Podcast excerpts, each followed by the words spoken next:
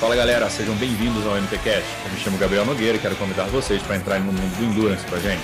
O MTCast está disponível em todas as plataformas de podcast e no canal do YouTube do Mundo Trio.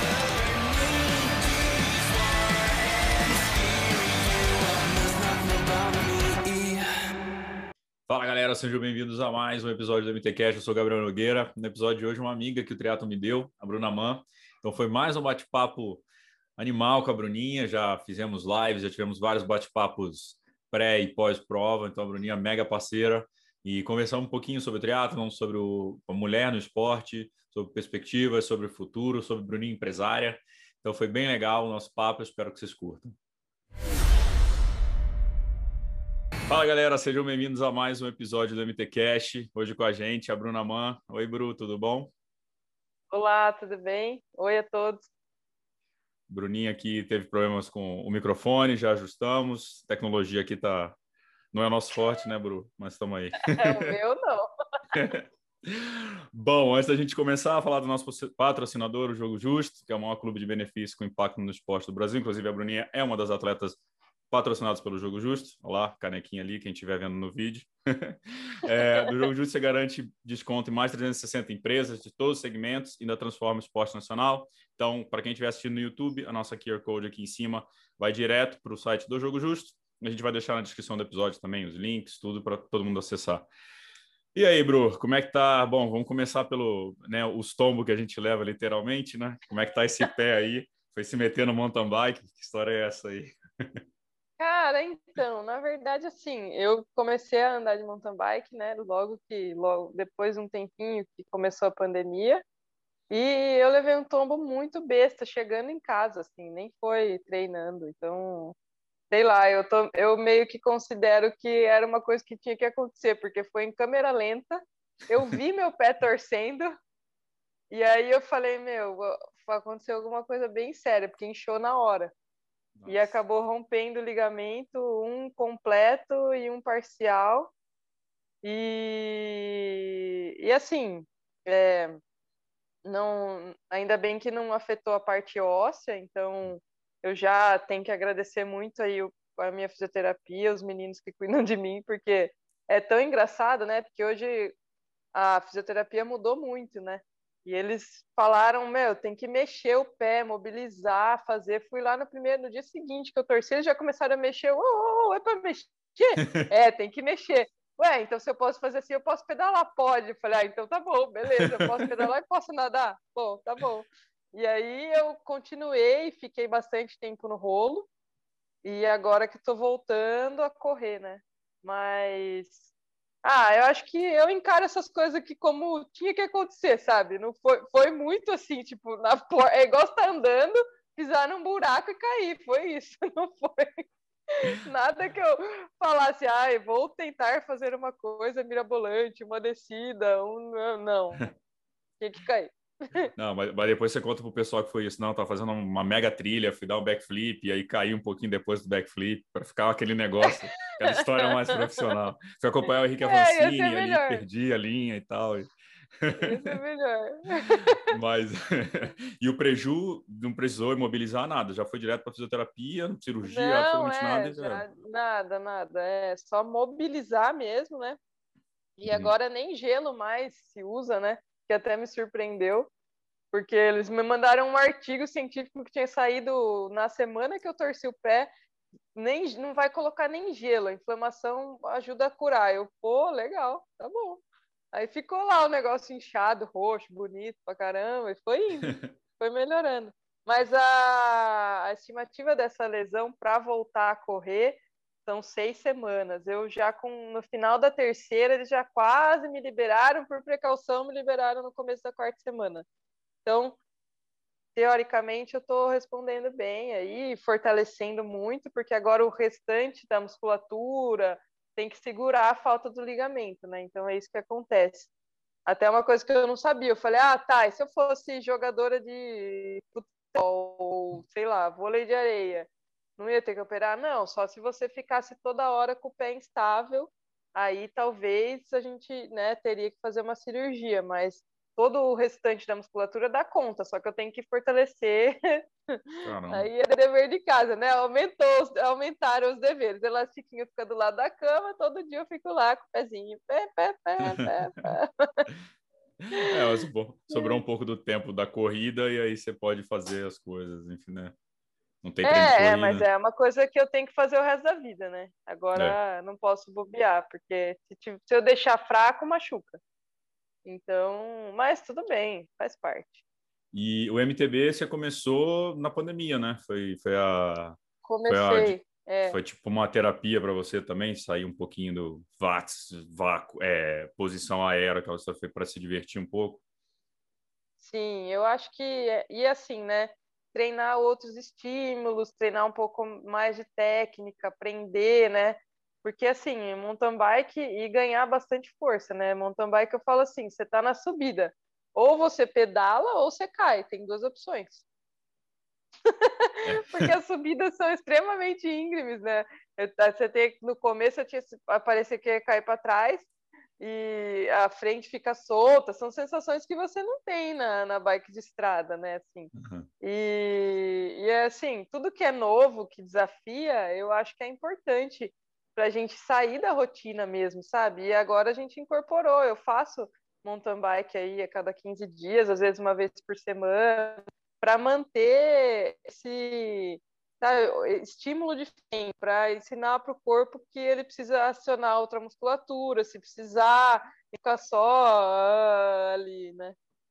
É lógico que tem a especificidade, com certeza, né, com a proximidade das provas não entra mais, uhum. mas eu acho muito importante treinar tudo, né? A gente tem que ver o atleta de uma forma global, né?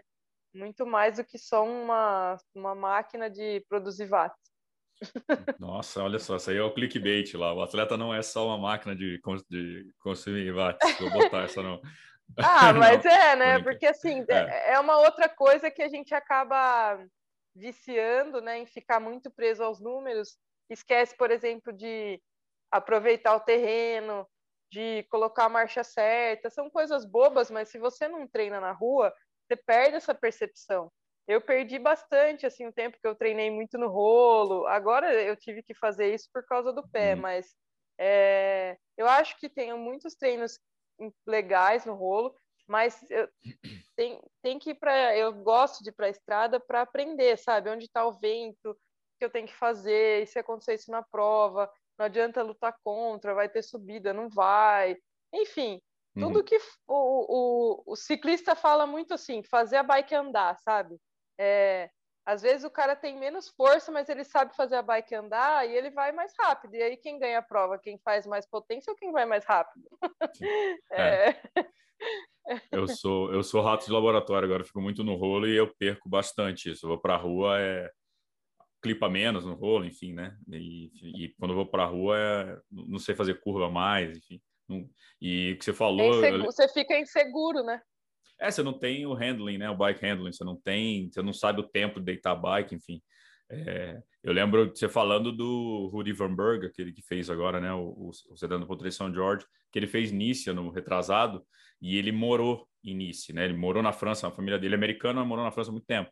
Ele descendo, ele abriu muito da galera descendo, porque ele conhecia mundial, e ele sabia é. descer. Aí você vê o cara que manja muito de descer é, nossa, era, foi, ele abriu da galera no Mundial, só descendo, sem zero watts. A Riff também. Exatamente. A Riff é. ganhou a prova na descida. Verdade. Aquela na e Suíça. Assim, é, é, é, você tem que aprender, não adianta. Hoje eu estava pedalando com o ciclista que treina comigo hum. e o Renato. E aí, até assim, numas, tem, aqui tem bastante entrada, né? Então, entrada, é. saída da rodovia tal, tem os trechinhos meio complicados. E ele sempre fala, ele fala assim, ó, a gente tá andando junto, você tem que andar do meu lado, eu tenho que confiar em você, você tem que confiar em mim. Eu, tá. Aí ele falava assim, agora você que vai olhar para ver se vem carro. E eu olhei, tipo, umas três vezes, assim, né? Porque você não olha só por você, você tem que olhar pelo cara também, porque ele já falou, eu não vou olhar. falei, nossa, mano. Aí ele eu olhei três vezes a primeira vez ele não falou nada. Daí da outra ele falou assim: você tem que ter certeza e só olhar uma vez. Falei, nossa. Nossa. Ou seja, mas é uma coisa, é de situação de prova. Ele, ele era é ciclista profissional, andava em pelotão. Então, a, a atenção que você tem que ter num pelotão para você entender o que está acontecendo, para você saber prever, para evitar queda, para é assim é algo e mesmo assim eles caem, né?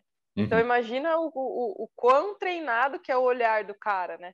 E aí Sim. ele falou isso, tudo isso é treinável, você tem que ter certeza. Olhou, olhou, tá vindo carro, não tá, vai, vai, não vai. A partir do momento que você decidiu, você vai, não tem essa de vai, não vai, vai, não vai. vai. Hum, é. E, o... é, e avisar é, pra galera. É coisa né? que. Não, fala aí, fala aí, desculpa. Não, coisa que é difícil de você ensinar, você tem que aprender fazendo, e ao mesmo uhum. tempo é arriscado, né? Então, sim, é, é um dos grandes riscos de pedalar na rodovia. O primeiro que o carro não vai olhar você, e segundo, você tem que saber a distância, calcular, entender se vai dar, se não vai, aonde você vai, dar sinal, é tudo junto, né? Ali. Então, é uma das coisas que eu acho mais arriscada e que eu acho que as pessoas têm que sempre buscar uma orientação para ir para a estrada, assim, né? É importante. Sim. É, não, eu queria falar para a galera que você falou, é o aqui, a gente pedala aqui. Aqui é perto de Campinas, onde a Bruna mora. É. Então, as estradas, vou avisar para a galera onde é que é. Aqui tem muita, aqui é. em São Paulo, tem muita estrada muito legal para treinar, é, para treinar, mas é isso, né? Tem algumas que são mais rodovias muito mais rápidas. A, a Bandeirantes é uma que a galera gosta de pedalar depois de 120 lá, é, que é muito que tem acostamento, mas tem muita saída e saída em velocidade, né? Onde os caras saem a 60, 80 da estrada. Quer dizer, em teoria esse é o limite, né? A galera sai a 100, 120, enfim. É, é. E aí você tem que cruzar e são os piores pontos realmente da estrada. Já deu briga conjugal aqui em casa por causa disso também, que é, é isso, né? Eu, eu, venho da época, eu tenho oito anos de triatlon, mas a gente treinou muito em pelote. Era aquela época que ninguém tinha medidor ainda, a gente já treinava em pelote. Então, a galera que entrou hoje no triatlo, existia um triatlon antes, que a galera não usava medidor de potência. A galera, é, tem que contar isso para a galera, ainda está começando a chegar a idade. É, e era muito pelotão e tudo, e era isso, regra de pelotão, todo mundo unido, todo mundo comunica um com o outro, um fala o que está acontecendo, um aponta buraco, enfim, isso é uma coisa que se aprende com cicli no, no ciclismo e com ciclistas, que é essencial que eu vejo muito triatleta não fazendo quando eu vejo na estrada. E, enfim, é, tem, que, tem que ficar esperto que a estrada é foda. E acaba que a terra você consegue sair um pouquinho disso, né? Fica uma noia diferente, né? É, então, a estrada você tem que estar, tá, né? Sempre atento ao, aos carros, né? Com, quem você está andando junto, é, né? Barulho, né? Muito caminhão. Tem aqui, às vezes até quando vai para estrada mais tranquilo, ai que bom, Saiu do barulho. É, de final de semana é mais tranquilo, mas durante a semana, como eu pedalo, é um pouco mais complicado, né? Uhum. E na Terra é outro astral, né, cara? A Terra é desligar do mundo e fazer força. E, é bem, é, eu, eu gostei muito, assim, da experiência. É que eu sou bem ruim no mountain bike. Assim, sou uma desgraça. Mas nada impede, eu já falei, depois que eu aposentar, eu vou ficar fazendo essas provas de mountain bike, que é outra, outra vibe, é legal pra caramba. Já decidi o que eu vou fazer. Você, você pensa em fazer Xterra, alguma coisa assim ou não? Você sabe que eu já fiz uma vez, né? Não, ah, eu não sou sabia. meio pancada da cabeça. Não? Ah, então, tem uns amigos que são mais loucos que eu. Aí tem um amigo aqui que ele falou: não, vamos fazer o externo, não sei o quê. Aí eu falei: não, eu não vou. Eu tava perto do meu aniversário. Não, eu não vou. Não, a gente arruma uma bike para você, não sei o quê. Aquela etapa que é à noite. Nossa. Primeiro, eu nunca tinha andado de mountain bike na vida. Aí eu falei, tá, não, a gente pega mountain bike, você vai treinar uma vez e daí depois você vai fazer a prova. Eu falei, gente, será? Aí cheguei em casa e falei, mãe, vamos. Tá, a gente passa um final de semana diferente lá, aluga um, um hotelzinho lá perto, não sei o quê, não conhecia nada. Ah, tá bom. Eles, eles acreditam em mim. A minha mãe já não cai mais na minha, mas é, nessa época ela ainda caía. Aí, aí beleza, fomos. E assim, Cheguei lá, peguei a bike, nunca tinha andado de mountain bike, muito menos feito bike fit, tudo certo. E para pedalar à noite. Daí na manhã da prova, eles, ah, nós vamos dar uma volta no percurso, só para você conhecer. Cara, eu não tinha que passar no meio da água.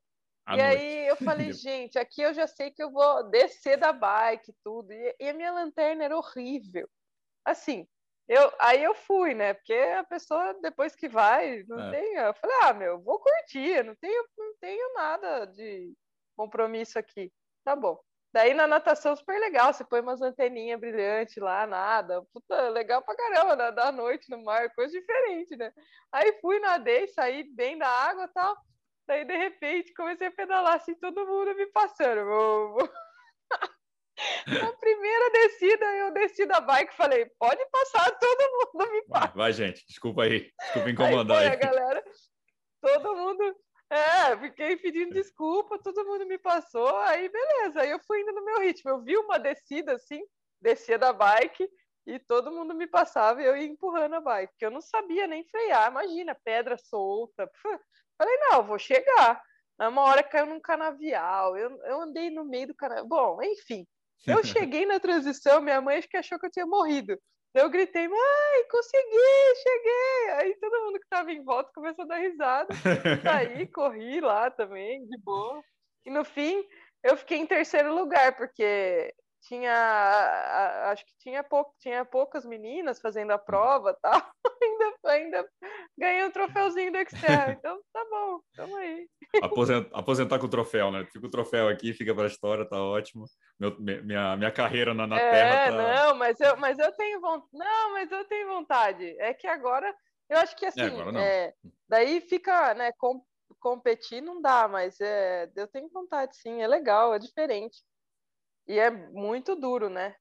É. Muito, eu admiro muito todo, todos os caras que fazem. Nossa, é dificílima a prova. E que ano foi isso que você fez a prova? Você lembra? Foi o seu Do, aniversário. É, aí você fez uma pergunta difícil, hein? Foi no meu aniversário agora. Mas, que é, ano? foi 2017. 17? Ah, você já era pró, já tava. É. Juízo Já, nenhum. mas eu tava numa fase meio de transição, assim, da carreira. Foi a época que eu quase abandonei.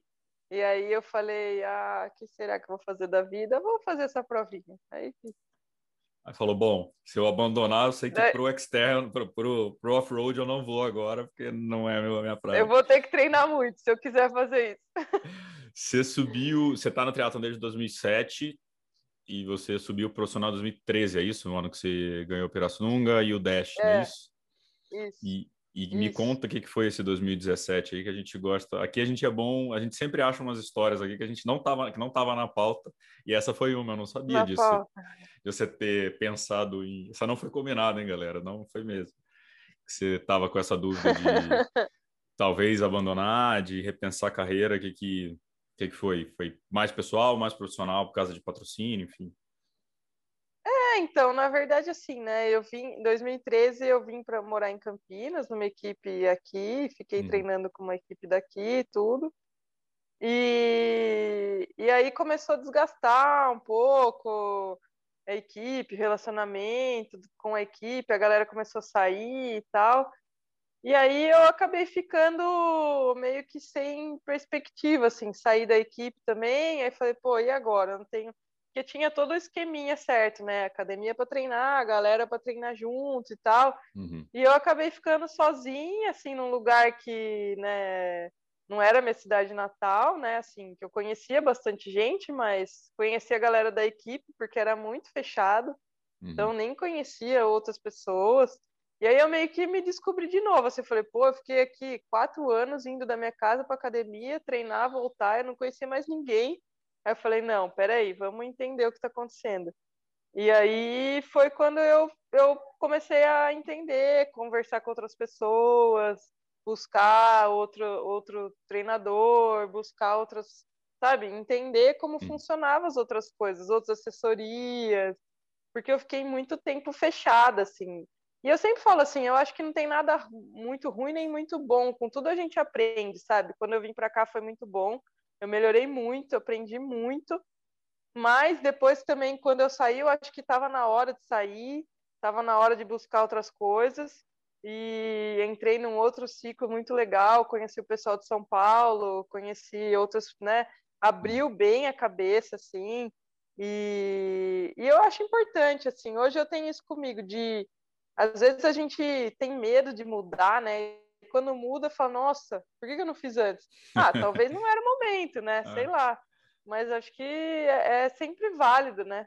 A gente ter novas experiências. Eu lembro que quando eu fiz intercâmbio, eu morei um ano na Bélgica. Hum.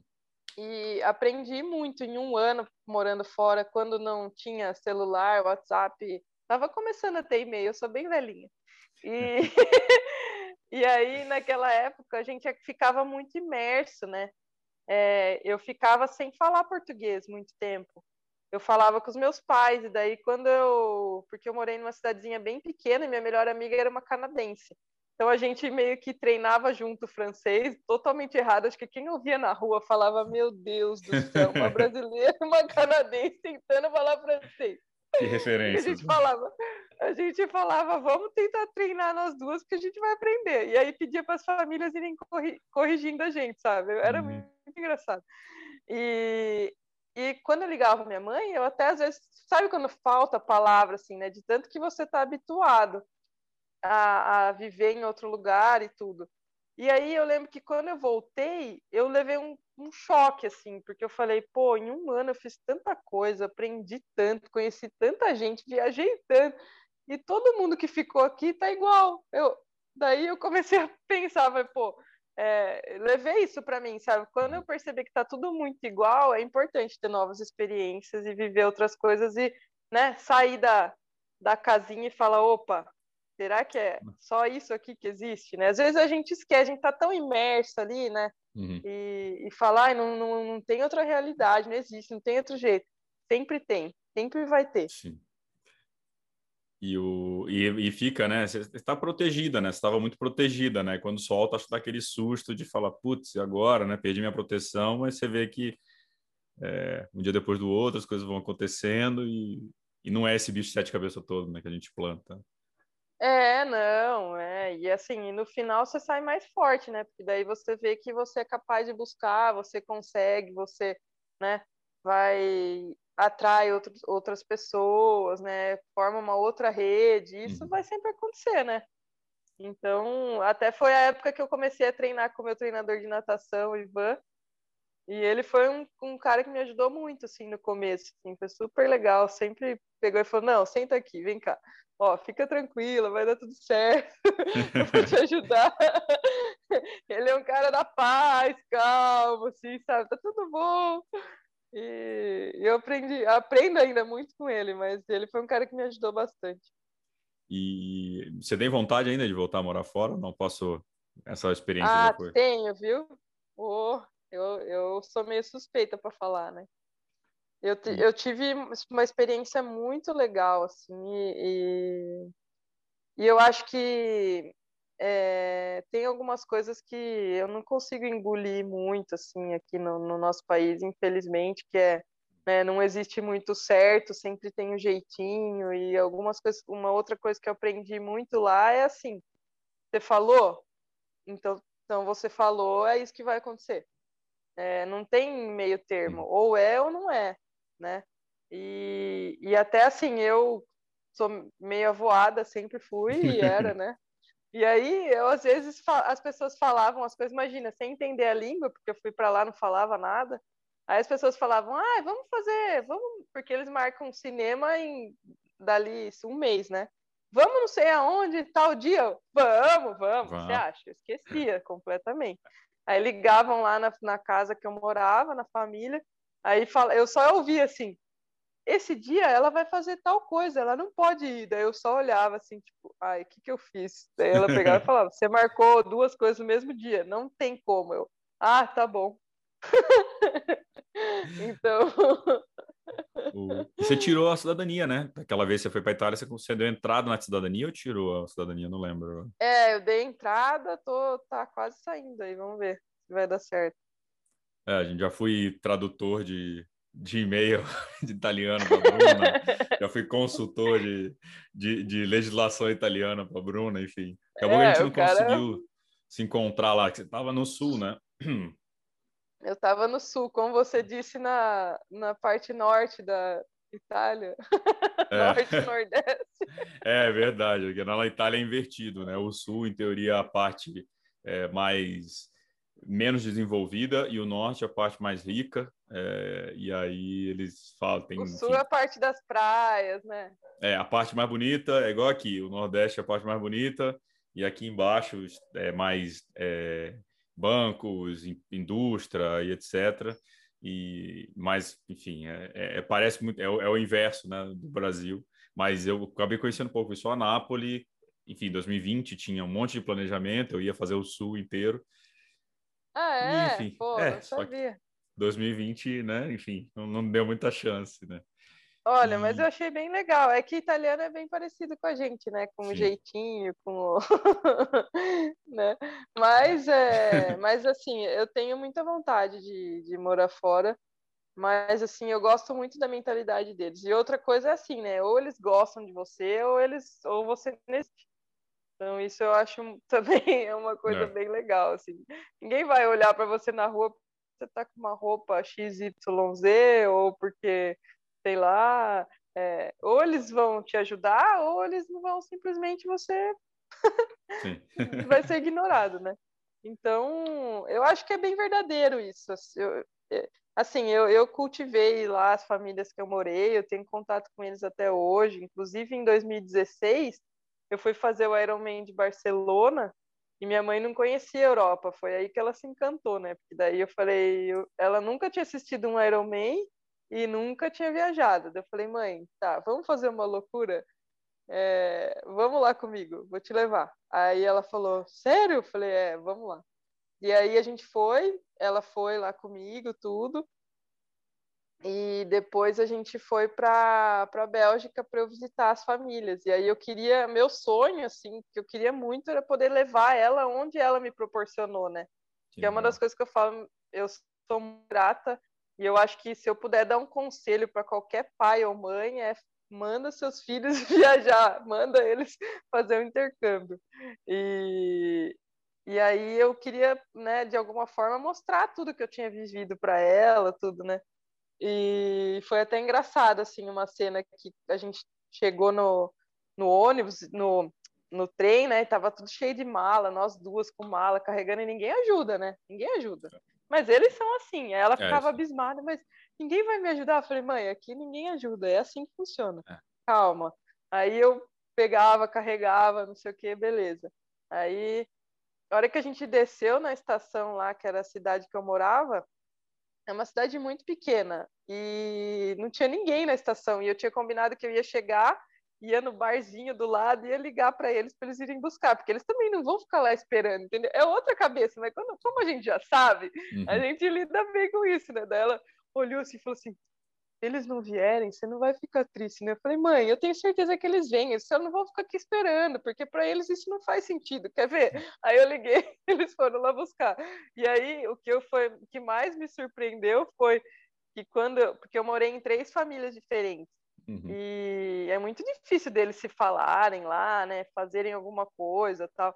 E aí, é, eles, no caminho, eles falaram: a gente já combinou com outra família, eles estão esperando para jantar também. Eu falei: nossa, só isso para mim já pô, que legal! Os caras se organizaram para me ver. Pô, isso para eles é tipo nascer um filho, entendeu? E, o, e que ano que você fez? Porque você saiu do intercâmbio, voltou para o Brasil, depois você volta como um atleta profissional. O é, que, que, que, que eles é, acharam? Eles acharam muito louco. Primeiro que eu, eu fui em 2004, voltei em 2005, né? É. Primeiro que eles falaram, nossa, diminuiu a pessoa pela metade. e depois eles acharam super legal, assim, porque, na verdade, em 2007 eu já tinha ido visitar eles, uhum. porque eu fui fazer uma, um, um, mundial na Alemanha, na Alemanha não, em Hamburgo, é, na Alemanha, na uhum. Alemanha não, em Hamburgo, essa foi boa. É. E é, eu fui fazer um mundial lá da ITU, no Age Group, tudo, consegui, né, uhum. achava que ah, classifiquei, não sei o que, vamos. E mundial, aquela coisa tal. E aí eu fui visitar eles. Aí eles já sabiam o que eu fazia, eles me começaram, me acompanhavam, tudo, uhum. então eles sabem, né? Mas foi engraçado, assim, né? Muito gostoso, né? As coisas são, são momentos, né? Vivências que a gente, que ninguém tira da gente, né? Muito legal. Mas, assim, é isso que eu acho legal neles. Eles são muito verdadeiros. E quando eles é, gostam de alguém, eles não medem esforços, uhum. sabe? Eles fazem tudo pela pessoa, assim, da forma deles. E, e, assim, uma outra coisa que eu aprendi muito é a forma de demonstrar o que eles sentem, né? Porque às vezes a gente não consegue ler muito porque a pessoa fala muito, né? Ou a pessoa, né? Você acaba esquecendo de interpretar a pessoa. Então, quando uhum. você não fala a língua, a primeira coisa que você tem que aprender é sinal, entender o que está acontecendo ali, né? E, e, começar a interpretar o que eles fazem por você, o que para eles significa muita coisa. Então, é, por isso que eu falei, esse, esse fato deles terem se unido representa muito para eles. E, ah, e, e, é isso, assim, eles não abraçam, né? Eu abracei é. no final, todo mundo me abraçava. É, muito legal, porque assim, a gente, né, a origem latina é outra história, um pouco, né, um pouco mais mais é, é, acalorado, né? A gente gosta de abraçar. Na Itália, então, pelo amor de Deus. É, e, mas você vai nesses lugares, na Bélgica, enfim. Eu fui na Finlândia, eu tive a viagem para a Finlândia também, Nossa. que vai ser o lugar do Mundial em 2022. É espetacular também, é diferente, mas é, é muito legal como você aprende. Então, estou com você nesse conselho da galera: viagem, viagem. Vou viajar para a prova, viagem para a prova, mas depois esquece também a bike, vai curtir a cultura né, do lugar, vai conhecer o lugar. É... E você, bom, você tem muita viagem aí de, de, de, de esporte também, né? Que você tem Ironman Barcelona, a gente se encontrou no Ironman Frankfurt, você vai fazer prova é. em Hamburgo, tem Ironman Wisconsin. Quanto, quanto tem rodinha no pé, né? Só não quer ficar em Campinas, o resto ela tá fazendo. É. o... Não, Qual... é que agora, agora tá tranquilo aqui. Agora sim, né? É... A pandemia te obrigou, né? É... não, mas é. Não, mas é, bom, isso é um outro capítulo, mas a gente conseguiu unir a família antes da, da pandemia, foi uma coisa muito assim, ao acaso, que no fim deu certo de estar tá todo mundo junto e, meu, minha família, a gente fala que aqui não tem nenhum dia que não tem monótono, não existe dia monótono aqui em casa. É o tempo inteiro acontece coisa. E a gente se diverte muito, assim, é muito gostoso. É, hum. E o lugar também é legal, que, que a é. gente está morando, é bem afastado, era bem o que eu queria, assim, perto da natureza, então ajuda muito. Fora da bagunça Mas, ali. Da, de Campinas. É, Campinas mas... é uma cidade grande, tem quase é 2 milhões de né? habitantes, né? né? É, eu morava no apartamento no centro, e aí Nossa. foi inclusive numa dessas viagens para Filadélfia. Eu fiquei um tempo lá na casa de uma amiga, e aí eu falei, toda vez que uma coisa que eu percebi também quando a gente sai fora da casinha, né, que toda vez que eu viajava, eu melhorava muito a performance treinando em outro lugar. E aí, o meu irmão tá assistindo um jogo. E... foi gol e o cachorro tá latindo, gente. Fica tranquilo. Mas... É, então, isso é. Sempre que bate palma, o cachorro late. E eu voltei da viagem e falei assim, e, e, quando eu chegava em casa, eu assim, me sentia meio mal, assim, sabe, da rotina de pôr a bicicleta no carro. Então, essa coisa, sair de casa pedalando, sair de casa correndo, voltar. Nossa, isso é tão bom. E eu ficava, nossa, eu preciso ter um lugar que consiga fazer isso. E aí eu voltei dessa viagem da Filadélfia e falei que foi a mesma que eu fiz o Wisconsin. Falei, ó, eu falei com a minha mãe, falei, ó, eu vou dar um jeito e eu vou mudar, vou achar uma casa, sei lá. Comecei a procurar, comecei a procurar e ela já tinha se aposentado lá em Rio Claro. E ela estava lá na casa e eu procurando um lugar, daí eu peguei dela, falou, falou, e se a gente achar uma casa e for todo mundo junto? Eu falei, tá bom, vou começar a procurar. E aí comecei a procurar tudo, aí quando eu achei essa aqui, eu falei, olha, eu acho que você vai gostar, não sei se você vai querer encarar, mas eu acho que você vai gostar. Aí ela veio ver a casa e falou, não, vamos tentar, vai, é muito legal. Aí, beleza, deu certo. E aí juntou todo mundo. Então a casa aqui é legal porque tem o cantinho do meu irmão, meu irmão é músico.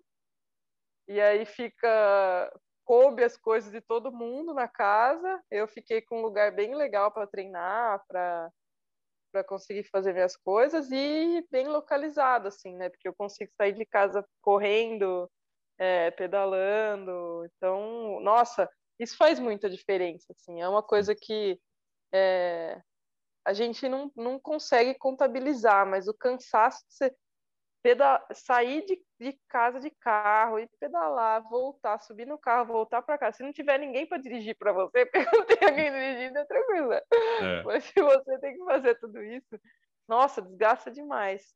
E para gente, cada recuperação é importante, né? Porque depois já tem outro treino.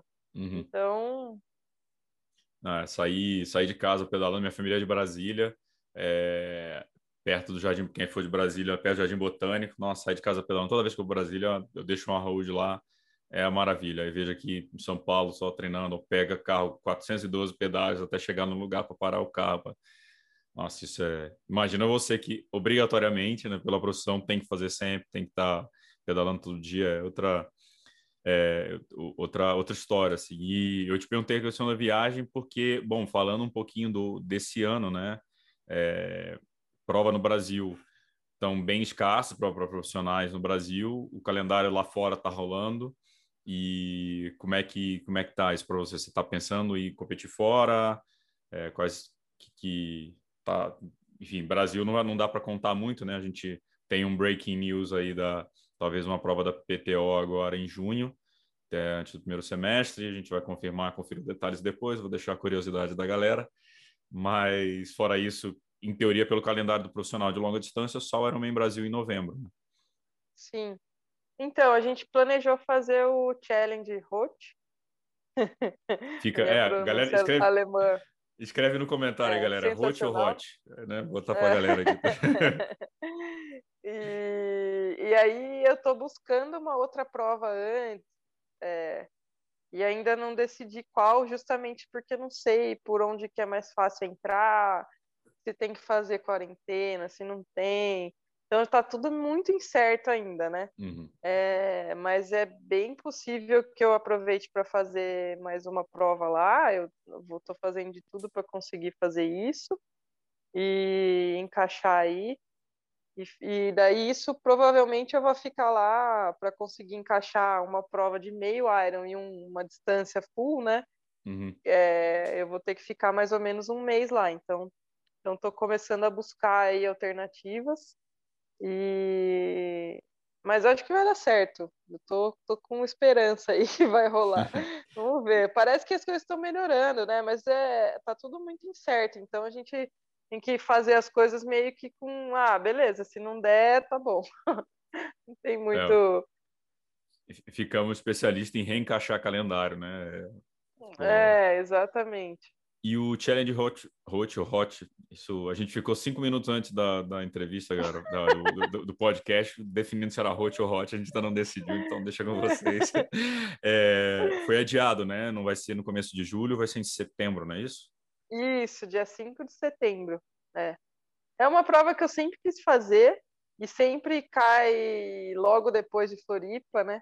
Uhum. Então, dessa vez, como vai ser antes, é, vamos ficar todo esse tempo sem competir, daí já emenda dois Iron seguidos, dá tudo certo. Deixa. o... E porque agora, assim, o Hot é uma prova que realmente fica, entra no, no to-do list da galera, é, mas era porque é uma prova ou você quer fazer coisa da organização do challenge, quer testar ou foi mais de calendário mesmo você decidiu fazer? Foi uma junção de coisas e também porque pontua para PTO também, né? Uhum. E agora acho que esse é o é, é o meu principal objetivo. É, infelizmente eu tive essa queda aí, essa prova do Brasil, se, se, se acontecer, seria muito legal para pontuar, mas continua sendo assim um objetivo de, de subir no ranking, né? E tá ali para poder ir cada vez melhorando mais. Eu acho que agora a régua dos, dos profissionais virou a PTO, né? Uhum. Então mudou um pouco, né? Ah, é lógico que é, eu tenho muita vontade de, de classificar para Kona, tudo, mas eu, é, o, esse ranking da PTO também proporciona muitas coisas legais. A gente viu Daytona, né, que aconteceu. É, E Miami. a valorização dos atletas, né? Miami, hum. mas eu acho que Daytona foi algo que ninguém nunca tinha visto, né? Todos os atletas é. comentaram, nossa, o que, que foi aquilo? Hum. É, então, assim, são coisas que eu que, que brilhou os olhos, assim, para mim, na hora ali, eu falei, nossa, é, brilhou até um pouco, assim, sabe? Mais do que Kona. Sabe quando você olha e fala, pô, olha isso, olha, é, olha essa organização, olha as pessoas assistindo, olha a visibilidade que está dando para o esporte, a valorização. Mas fala, nossa, é outro mundo. Se for para esse lado, para a gente vai estar tá muito bom, né? Infelizmente começou nesse ano conturbado, mas eu acho que tem muito a crescer ainda, né? E, é o... e os ideais da PTO são muito legais, né? Eu acho que vai. E, e foi uma das coisas que mais me, me animou, sabe? Uhum é, durante esse período até agora, de, de ver que tem uma projeção, porque antes a gente ficava assim, né? Pelo menos eu me questionava muito, falava, ah, tá bom, eu vou tentar uma vaga para Kona, tá, mas e aí? Tá, e se eu conseguir a vaga, vou lá e faço a prova, mas e aí? Né? É. Então agora a PTO tem o respaldo, tem, né? É, é, você vê que é, é uma organização totalmente diferenciada, né? A gente tem para onde correr, né? Sim. Se você tiver bem ranqueado, você consegue outras coisas. Então, acho que é que foi bem importante o surgimento dessa organização e, e tomara que mude bastante coisa aí. É, eu botei aqui na pauta a questão da PTO. Eu vou só voltar um pouquinho, é, só explicando né, para a galera. Então, a PTO foi fundada ano passado, é, tem o dinheiro de investidores aí, eles querem. É, é uma organização, né? Professional Triathlete Organization, então, a, a organização dos triatletas profissionais a ideia, fizeram um, um, um, tem algumas iniciativas, né? Estão tá, sempre com iniciativas novas, e uma delas foi criar esse ranking, onde os 100 primeiros do ranking ganham uma bonificação no final do ano. Me corrija se eu estiver errado, tá, Bru? É, é mas é isso. E, e então é, vai criando essas outras oportunidades, as pessoas se manterem no ranking. Então tem provas que é, eles fizeram um acordo global com o Challenge, então provas do Challenge é, tem às vezes tem mais premiação da PTO, mais é, tem a pontuação da PTO. É, e não é só o Challenge, acho que o São Jorge também pontuou, enfim, não é exclusivo do Challenge, mas a ideia aqui é, é trabalhar com essa coisa do ranking, né, de ter um ranking mundial onde as pessoas sejam é, é, bonificadas pela posição no ranking e não só pelo resultado em uma única prova, que acho que você falou de Kona, né? Porque eu lembro de um, acho que tem uma matéria, não sei se foi um áudio ou uma matéria do Brett Sutton, que ele fala que os top 10 em Kona, é, talvez ali o dinheiro se pague. Fora isso, a galera pagou para estar em Kona. É, é, óbvio, né? Como profissional, ali é o lugar que você vai falar, tudo bem, eu quero ir porque, porra, é um... É, eu entrei nesse esporte, acho que uma das coisas que move nesse esporte, não, não tem como não, é, não botar não Kona ser, como né? target. É. E não Mas tem problema. Você um aí. É.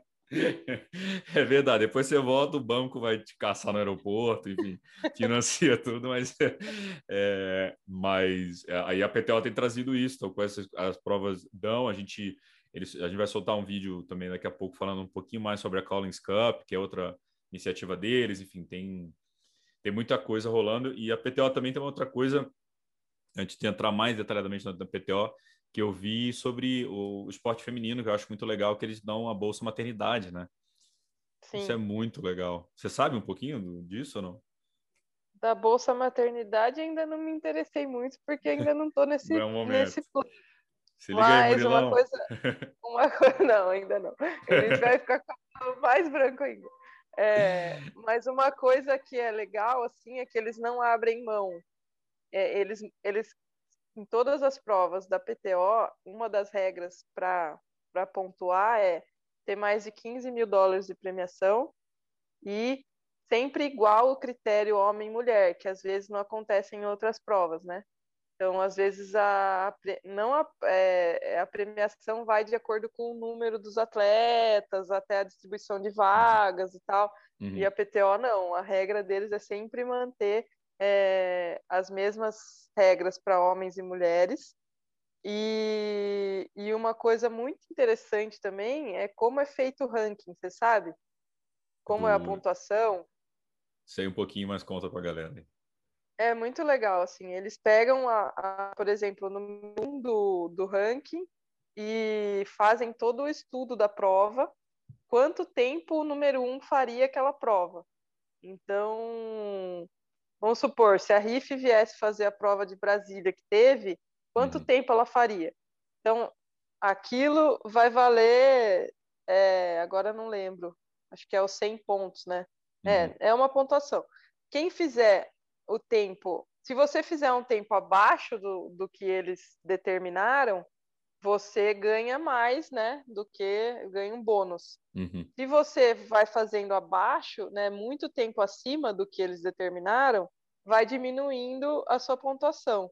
Então, o que eles preconizam é a performance, independente do, dos, das pessoas, que, dos competidores. Então, isso é muito legal, porque é, o ranking não é, não adianta você falar, ah, eu vou para a prova X porque é fraca para pontuar. Não, para pontuar você tem que estar tá bem e tem que terminar é. e tem que estar tá perto de um tempo que a, a melhor do mundo faria.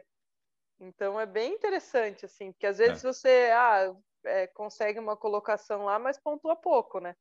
E às vezes não. Então, uma prova que às vezes você chega, sei lá, em décimo, você pontua mais do, do que uma que você ganhou. Não, eu achei genial isso, que põe, tira, põe a performance, né? É, que você falou, eu estava acompanhando esse final de semana o Challenge de Cancún, né? Foi uma prova que não tinha grandes nomes e foi bem, o desempenho, os tempos foram bem fracos, assim, comparado a, a se fosse uma prova com, né, com elite. Então, assim, é uma prova que, beleza, ganharam, ganharam a premiação, mas vale ponto, só que a pontuação deve ter sido baixíssima, porque é, simulariam, sei lá, Reef fazendo, e ia dar, sei lá, 4,8, 4,05, o pessoal fez 4,30, né? Então, é, achei, mas é, achei isso então, animal. Aí, né? Nivela, né? Nivela para cima, tem que, tem que puxar, né? A performance que acho que a PTO aposta muito é, é, nos Estados Unidos isso é muito comum, né? O esporte é entretenimento, né? Esporte é entretenimento, então é o show. O show tem oh, que ser. Você quer mais você quer mais que essa prova aí do final de semana, do Sanders brigando lá? Nossa, com, meu, os caras saíram para correr tudo junto. Não é legal isso? Então, Nossa. quanto mais tiver isso, mais, mais o esporte vai ser legal, mais vai ter atrair gente, né? E esse é o objetivo.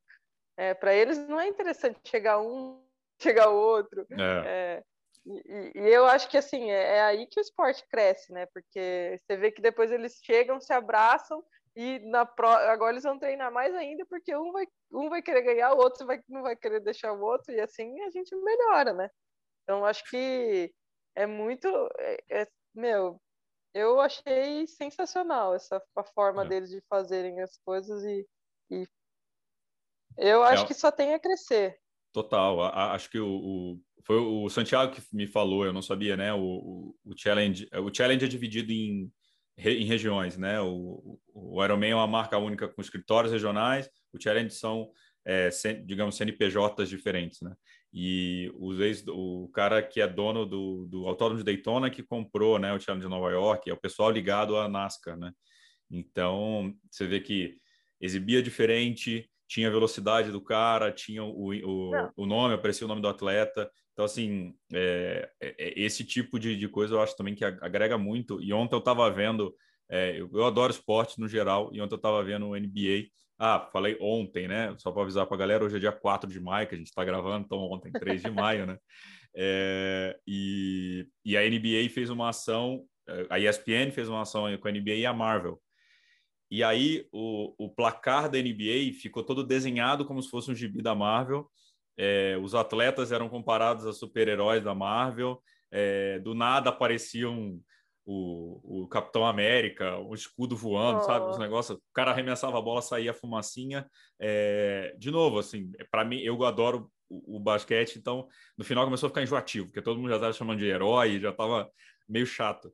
Só que começou o entretenimento, atrai criança, atrai mais gente para assistir o público, não só. Não era, eu sei que ontem não era para eu assistir, era para o filho dos meus amigos assistirem, é, que iam pirar, então você atrai gente nova e transforma aquilo num jogo. É, é, é impressionante, né? E a Collins Cup é uma também que, que vai que eles estão querendo fazer algo desse gênero, né? Um show à parte. E, e assim, é, desse, desse esquema da PTO, né? PTO no Brasil.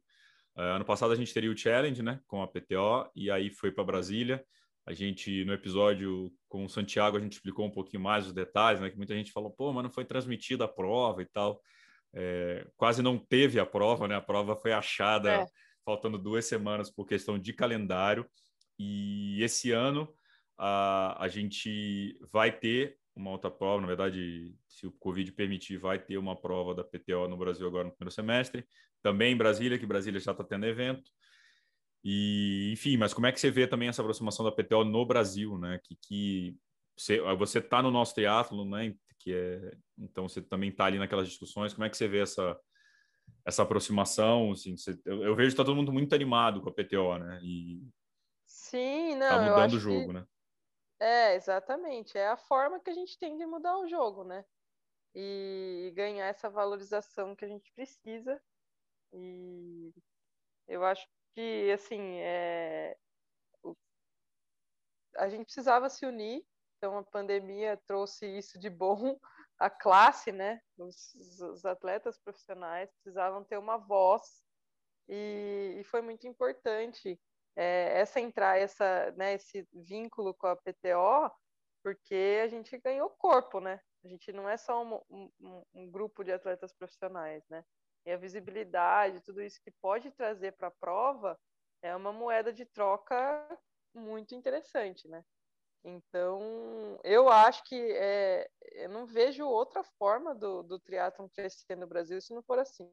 Hum. Infelizmente, a gente vê aí muitos organizadores de prova é, que não colocam profissional ou querem colocar por troca de inscrição, sem premiação. É, né, a gente já viu algumas coisas muito absurdas aí, né? Que eu falo, nossa, então vamos lá, né? Qual que é o seu trabalho? É fazer a prova, o nosso é competir. Você quer que eu, você está me falando que eu tenho que vir aqui competir, ou seja, trabalhar, pagar para trabalhar e ainda divulgar o seu nome. Tá certo? Tá, tá bem certo. Então, eu acho que a, as pessoas também têm que aprender a olhar ao lado dos outros, né? Assim, cada um tem o seu espaço cada um tem a sua profissão. Mas se tiver alguma organização de fora que fala assim, ó, presta atenção, a gente está apoiando e a gente quer que o esporte cresça, porque a PTO quer fazer isso e está fazendo porque ela quer desenvolver o esporte no mundo e não só nos Estados Unidos ou né? E é lógico que tem alguns países que têm mais condições, que conseguem desenvolver isso, uhum. e o nosso que não tem. Então, assim, sem esse apoio, seria bem, assim, é, inviável, né? Assim, né? A gente vê, infelizmente não teve prova, os organizadores acabaram sem receita aí, dois anos quase, né? Sem receita uhum. de prova. E se antes ele já não colocava um profissional, imagina daqui para frente, né? É. Então, é, é uma forma que a gente tem de continuar fazendo com que a nossa profissão exista no nosso país. Simples assim. Porque quando começou e que a gente viu que as provas iriam ser canceladas, assim, e que não ia ter profissional, e que né, a gente é o primeiro da lista a ser cortado, e todo mundo falou, pô, e agora? O que a gente vai fazer? né? E porque, querendo ou não, mesmo que a gente viajando e competindo fora, quando a gente vai fazer uma viagem, a gente gasta, a gente já vai meio que contando com o dinheiro da premiação para pagar o custo da viagem, né? Uhum. Fora que, bom, enfim, nossa moeda desvalorizada e tudo é. mais, não precisa entrar em detalhe, mas enfim, é, é, a realidade, não é tipo, ai meu Deus, não, não tem, né? Não, uhum. é real, né? E, e é isso, eu acho que é uma forma de desenvolver e também de trazer novos atletas, né? Renovar, porque as pessoas, né, quem está entrando e tem vontade de ser profissional, seguir essa carreira, olha lá e fala, pô, tem uma eu tenho para onde mirar, né? É. então, eu acho muito importante. É, eu estava conversando, né, até conversa com o Santiago de novo, que a gente falou, tem que entrar dinheiro novo, né? Tem que botar para rodar, porque é, ele estava falando do Luca, né, do filho dele também. Como é que um moleque na idade de 15, uma menina na idade de 15, 17 anos vai olhar e falar: tá, eu adoro nadar, pedalar e correr, mas eu não tenho premiação, pra, não tem premiação, eu não estou no, no squad olímpico, o que eu vou fazer? Ah, pô, eu vou fazer, vou procurar outra profissão, vou estudar uma outra coisa e vou. Enfim, a perde talento nunca renova, né? E fica essa essa, a, máquina girando com as mesmas, pessoa, mesmas pessoas de sempre, não entra novo, ou entra um ou dois, que também não adianta, né? Tem que entrar 20, 30 para ir puxando todo mundo, né? Sim, sim. O... É, a, a, gente que gosta do esporte, né? Você falou muito do Santiago. Santiago, para mim, é um exemplo de, de atleta que ama treinar e que ama o triatlo e vive isso mesmo, sabe? Eu tive a oportunidade de conviver com ele em dois training camp e, assim, é, ele, ele vive isso e, né, assim, todos nós vivemos, mas tem alguns profissionais que você vê que é, ainda não, não tem tanta certeza, né? Vai, não. não vai, né? A gente tem momentos assim, né? O Santiago, para mim, é um cara que, meu, ele veste a camisa e, e, teve algumas provas que a gente fez, né? Até nesse sentido de precisa de profissional, precisa fazer a prova para divulgar o esporte, cara, ele vai, ele larga e, e sabe? Então, eu, é, eu gosto muito da postura dele como atleta e, e o filho dele é, pô, é muito forte, muito promissor aí. e, e, tomara que, que tenha esse, esse futuro para é. outros também surgirem, né? É, eu acabei falando porque esse assunto a gente falou demais no, no, no podcast com ele. É, e essa questão da premiação, a gente estava até conversando antes, né, fora do ar, sobre o, o, o, artigo que a gente postou no Mundo Tri, que você puxou minha orelha. É, puxaram, puxou, viu, gente? É que não está gravado. Mas que a ideia, na verdade, era realmente discutir o, o cenário é, disso, né? Assim, é, que venham mais Ironmans, mas que venham mais PTOs, que venham mais, enfim, se tiver 5, 10, 15 provas pagando, ou melhor, é, parar de contar ah, só tem duas provas pagando. E aí você tem que fazer o que você falou, pega, pô, vou contar meu dinheiro, eu tenho 5 mil dólares para viajar, quer dizer, tenho 2 mil dólares, mas eu preciso do dinheiro da premiação, senão eu não volto. É, vou para fora, competir, aí furo um pneu, o Toad teve problema, ela furou o pneu, é, a Pamela passou mal, enfim, aí beleza, então não tenho dinheiro da premiação, volto devendo, né? Então, tenha mais coisa aqui, para e, e, aqui, assim, América Latina inteira, né? Tá, eu tá, acho, sim. Eu acho que a PTO está tendo essa, é, tentando até eles cobraram a gente de ter atletas de fora, né? É, da América Latina na, na prova, né? Que teve. Uhum. A gente até, é, mas não é muito fácil de conciliar calendário deles virem para cá, né? Mas isso fomenta, né? Por exemplo, se tivesse uma prova em algum lugar mais perto, mais barato, para a gente é muito mais viável também ir, né? Então, Acho que é isso, só tem a crescer. Eu acho que você já falou bastante com o Santiago dessa, dessa questão, então nem vou entrar muito. Mas você ainda não sabe, é, vai, vai sair, vai, vai, depois, mas tem, tem bastante coisa. Eu tentei explorar diferente também para não ficar repetitivo. Então vou te perguntar uma coisa que eu não perguntei para o Santiago, isso aí para você. Você falou da base, né, de, de aumentar a quantidade e especificamente mulheres no triatlon. Hoje a gente tem uma distribuição é, em número de atletas bem diferente, né? Profissionais, é, e também em age groupers. E aí a gente falou da, da própria PTO ter ranking iguais, premiações iguais. Você acha que isso é um caminho para atrair mais mulheres para o triatlon? Onde é que você acha que está o pulo que a gente pode atrair mais meninas para o esporte? Olha, eu acho que assim, tem muito mais mulheres praticando do que quando eu comecei, isso sem dúvida nenhuma, né? uhum. né? É... Mas até aí, é, em tornar isso uma profissão, é um, um outro passo, né? A gente uhum. sabe. Mas é, é, um caminho assim, eu acho que a, as mulheres têm que ver um sentido, têm que ver, né, como uma profissão rentável, né? Uhum. Então, é difícil você ver assim, né? É, não só mulheres, eu acho que essa proporção acontece porque tem a mesma quantidade de praticantes, tem muito mais homens que praticam do que mulheres, sim, né? Sim. Então, por mais que esteja crescendo muito, é, eu acho que é muito difícil de equiparar, assim, sabe? É meio que é mais complicado, né? Principalmente porque a mulher acaba, né, tendo filho, cuidando mais da casa, é, e, e não, não, tem muito assim, né? É difícil falar, ah, não, é, a mulher tem que ter tempo. Às vezes ela tem mais medo de ir para a estrada, por exemplo, e arriscar a vida porque tem filho. O homem não que seja mais imprudente, mas homem já tem essa característica mais desprendida, assim, né, de fazer as coisas. Enfim, eu, eu, eu não fico, não sei, eu acho muito difícil é, igualar.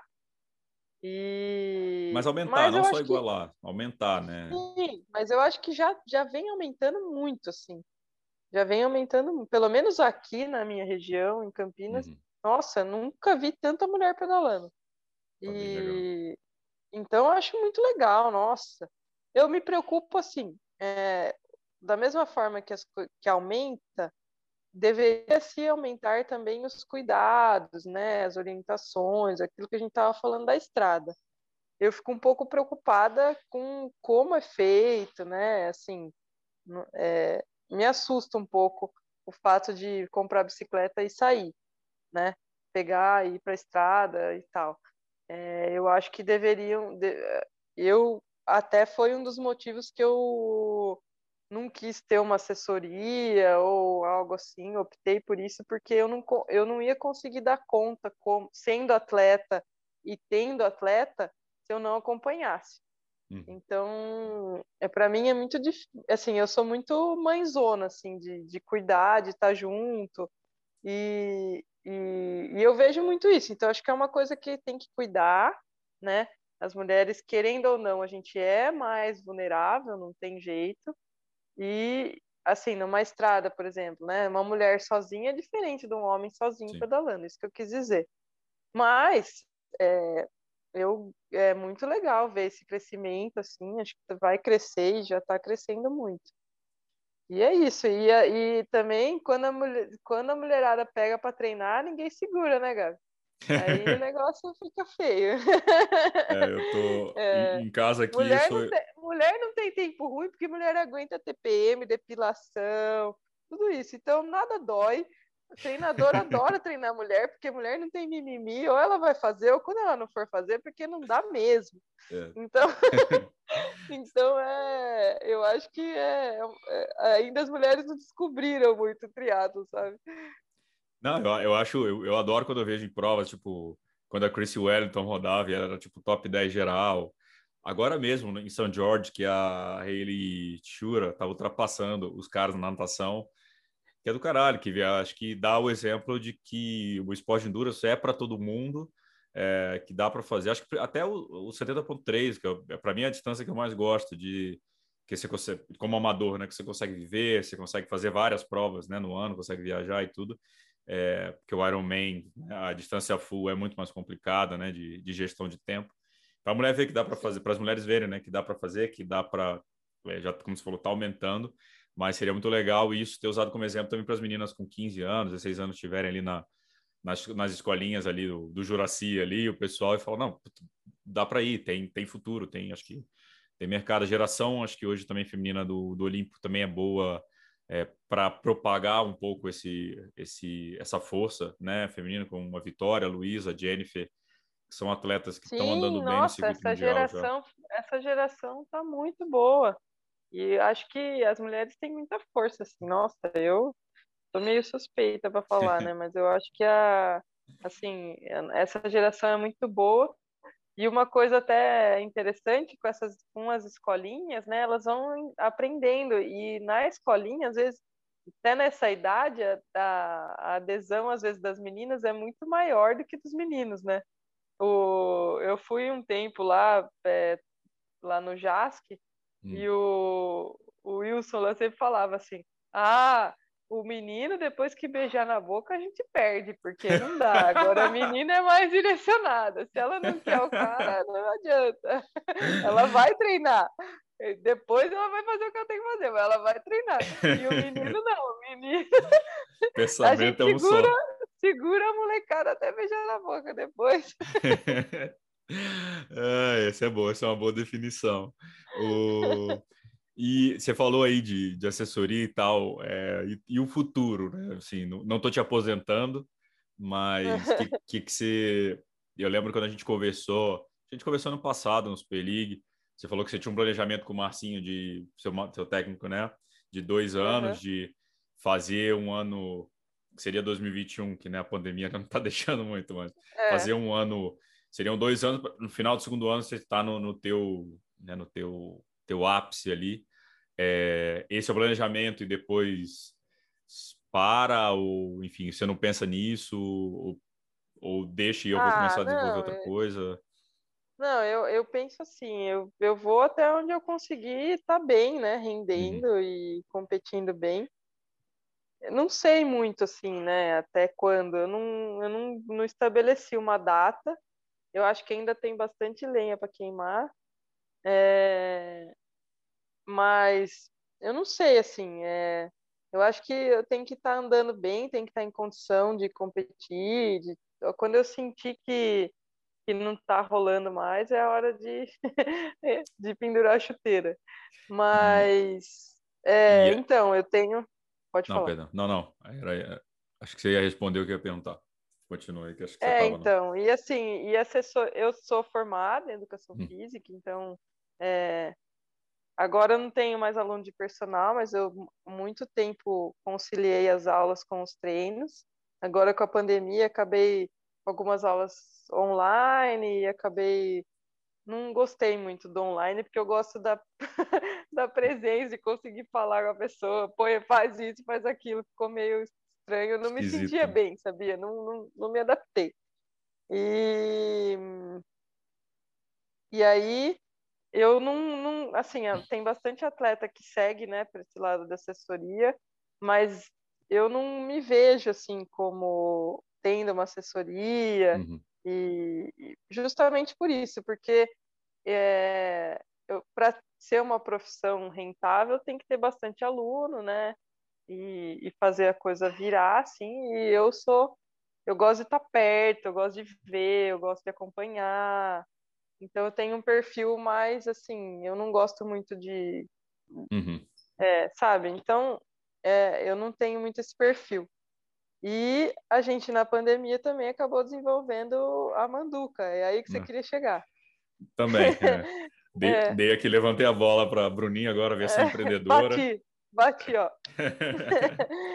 é, é, minha mãe, minha mãe faz pão artesanal, né? Ela começou a fazer porque eu tenho uma intolerância a glúten e tal, e aí começou a desenvolver. E aí a gente começou a desenvolver a marca, começou a entender como funciona, e aí agora a gente começou a ser mais profissional, assim, é, e, e fazer isso. Então, é, é assim, tá, é bem devagar, assim, todo mundo no seu tempo, porque eu treino, minha mãe também se aposentou, não dá para ela ficar, né, o tempo inteiro. se aposentou e vai trabalhar. É, trabalhou a vida inteira para agora começar a ter é. estresse de novo. E, e, o Murilo é dentista, então a gente é, faz as coisas assim, nas horas vagas. Mas é um projeto que, que eu acho que é muito legal e que a gente está plantando assim a longo prazo, né?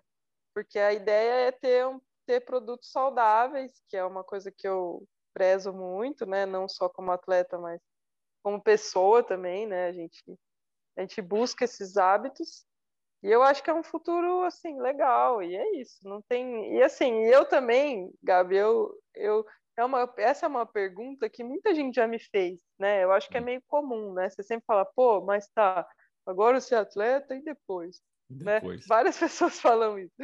E, e, e você sabe que é uma coisa que nunca me... me assim, deixou preocupada, porque eu sou o tipo da pessoa que fala assim, tá, beleza, eu fiz faculdade de educação física, mas se eu tiver que ir para Itália e trabalhar num restaurante, se for mais, eu for mais feliz assim, eu vou, eu não vou, eu não tenho problema nenhum. Então, o que tiver que fazer, aonde eu tiver, eu vou fazer. Eu não vou, eu, e eu também sou o tipo da pessoa que eu não vou falar, ah, eu preciso ter uma casa própria, eu, eu não tenho nada contra quem é assim, mas uhum. eu não tenho planos materiais, eu tenho planos de vida, de viver a vida enquanto a gente está aqui eu acho que esse tempo serviu para a gente também, né?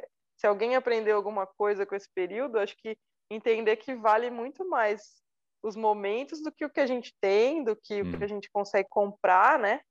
É, então eu vivo muito isso. Então isso é uma coisa que eu, eu sempre falei, fala, não se preocupa. Eu nunca vivi assim, porque assim, para eu conseguir fazer essas viagens, essas provas, tudo, eu nunca pude pensar muito, sabe? Tipo, ai, será que vai dar? Não, eu vou, depois eu decido, depois eu vejo o que acontece. E sempre deu certo.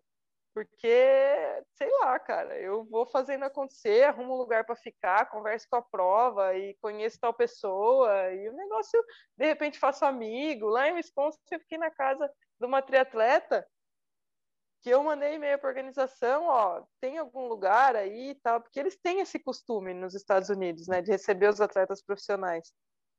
Acabei ficando na casa de uma, atleta, de uma triatleta, começando o triatlo, meu, a menina, eu chegava na, cheguei na casa dela primeiro dia. É que depois que você é intercambista, você sabe mais ou menos, você não tem muita vergonha de ficar na casa de alguém. Se a pessoa te convidou é para você ficar lá. É. é. isso que eu penso. E aí eu cheguei na casa dela primeiro dia lá. Ó, oh, tô a chave, fica à vontade. Eu vou trabalhar, eu volto sete, sete da noite. Eu. Tá. é muito louco isso, né? Eu lembro que no, eu fui no Mundial que foi em Edmonton e eu aluguei um quarto, tava tudo lotado, fiquei um quarto na casa do cara. Foi desse jeito, me deu a chave, me deu tudo, falou, ah, toma aí. Casa inteira do cara, podia mexer. Ele, ele lá, ele tava lá. É muito doido. Isso aí também. O... Ah, e aí eu acho que é isso, assim, eu, eu tento levar isso e é uma hum. coisa que não me preocupa. Então a gente começou esse projeto, mas se amanhã ou depois, ah, não tá legal, tô cansado, não quero mais fazer, sei lá, porque tem que os três tem que estar tá em harmonia aqui. Hum. Se minha mãe não quiser fazer o pão, nós não vamos vender. Né? É. Então, é, ah, não tô mais afim, um não quer mais, beleza, velho. A gente tentou, a gente fez, tá bom. É, o é, é assim, falar pra galera que podem convidar a Bruna para ficar na casa de vocês quando tiver prova, que ela leva brindes da Manduca, isso é muito legal. Então, é muito bom. De verdade, já me mimaram algumas vezes, então fica, fica a dica. Mas é legal, né? Acabou te dar umas perspectivas, né? De não ficar só, beleza, acabei minha carreira, vou montar uma assessoria. É, não que isso seja um problema, né? Mas te abre um pouco é, um escopo ainda mais para um lugar que você nunca tinha olhado, né? Você não imaginou que você estaria tra trabalhando numa empresa própria, né? Para produzir pães e alimentos saudáveis. Né? É, outro mundo, né? Você começa a conviver com outro, né? Tem que aprender outras coisas, que é desafiador também. Eu acho que tudo, tudo que movimenta é legal. E aí a gente vai aprendendo, às vezes erra, acerta, vai, vai um, vai outro. Tenta uma receita e fala, não, esse vai vender, não vende nada. É bom, mas, é legal isso, é legal. É e o Murilo é o namorado da Bruna, é o, é o entregador é, oficial. Não, não, aprove... não apresentei ele, né? Namorado, entregador, ajuda na cozinha, dentista nas horas vagas. quando dá tempo, quando, quando as chefs deixam, ele pode atender. É, é. Bru, para encerrar, é, uma pergunta que eu tenho feito para todo mundo é que, que qual que é o teu sonho? E aí, seja no pessoal, no profissional, enfim, o que, que você tem de sonho hoje? Nossa, apertou, hein? Se eu fizesse essa pergunta antes, eu ia falar Ipacona. Então, e agora mudou um pouco. é, eu acho que essa valorização dos atletas profissionais é um sonho meio que concretizando, assim. Eu sempre sonhei com isso. Então, acho que ser valorizado o triatleta ser valorizado é, profissionalmente é um grande sonho, assim, um sonho como pessoa e, e como atleta, assim, mas acho que um sonho geral, assim.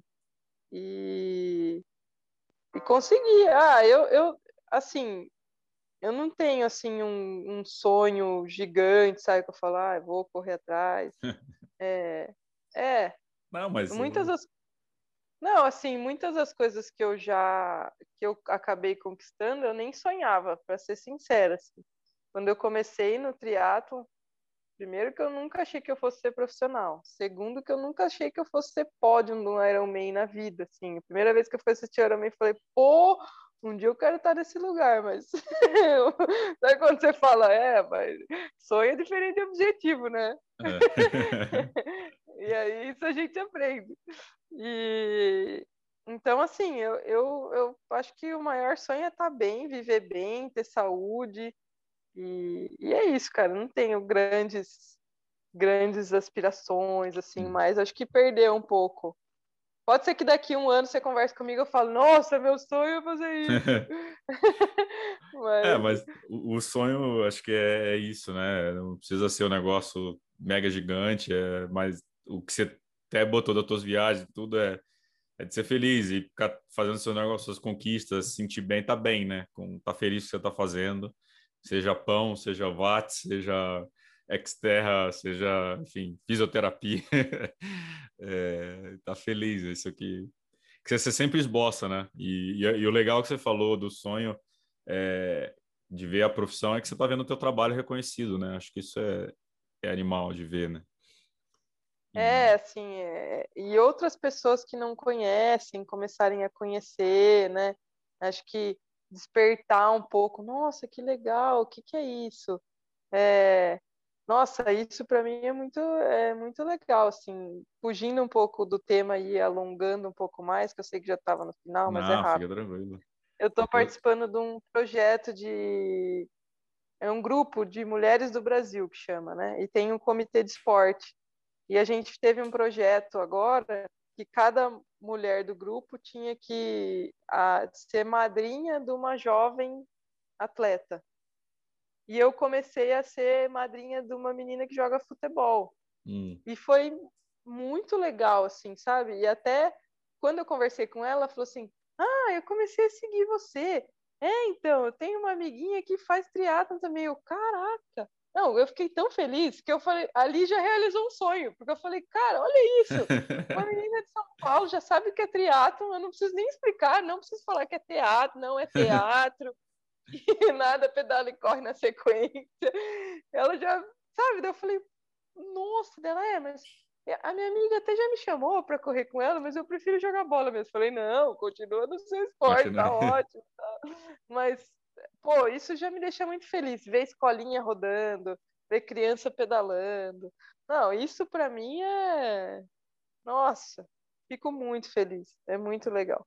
Não, é legal demais isso aí também. E eu acredito muito no esporte como educação, como é, o esporte tem que ser um fator de educação. Então, para mim, quando eu vejo também essas, essas coisas, hoje eu tive, hoje conversei com o Juraci de manhã, fiz uma reunião com ele, montando algumas coisas juntos. É, é animal ver o que dá para fazer, o que, que o esporte pode fazer por, um, por uma criança, né?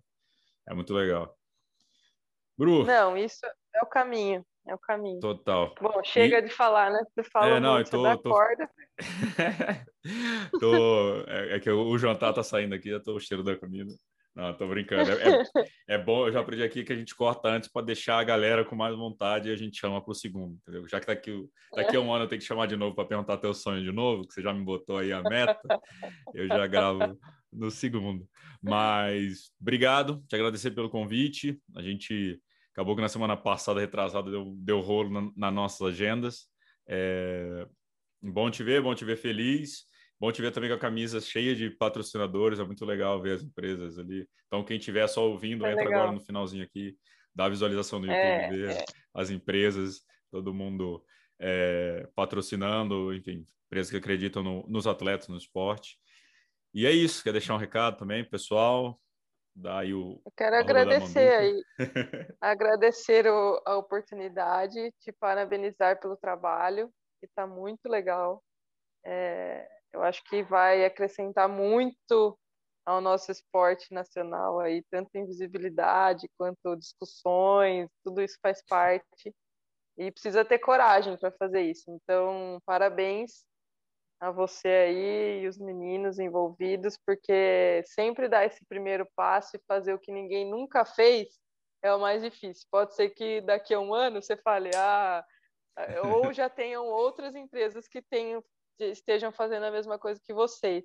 Mas acho que dar esse passo é primordial e principalmente a gente sabe que vocês fazem isso porque vocês gostam do esporte, o esporte, de certa forma, mudou a vida de vocês e vocês querem trazer isso para outras pessoas, o que é muito legal, né?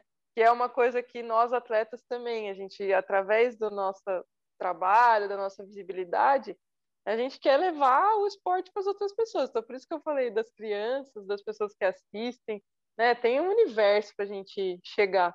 E, e, o esporte traz isso. E só quem faz, só quem está ali consegue entender. É muito difícil, né? De explicar o que você sente quando você cruza a linha de chegada. É uma Sim. coisa, meu, não dá para explicar. você já sentiu, você quer que outras pessoas sintam de uma forma legal, num ambiente legal e quer fazer isso acontecer. Então, parabéns para vocês, tá? De verdade.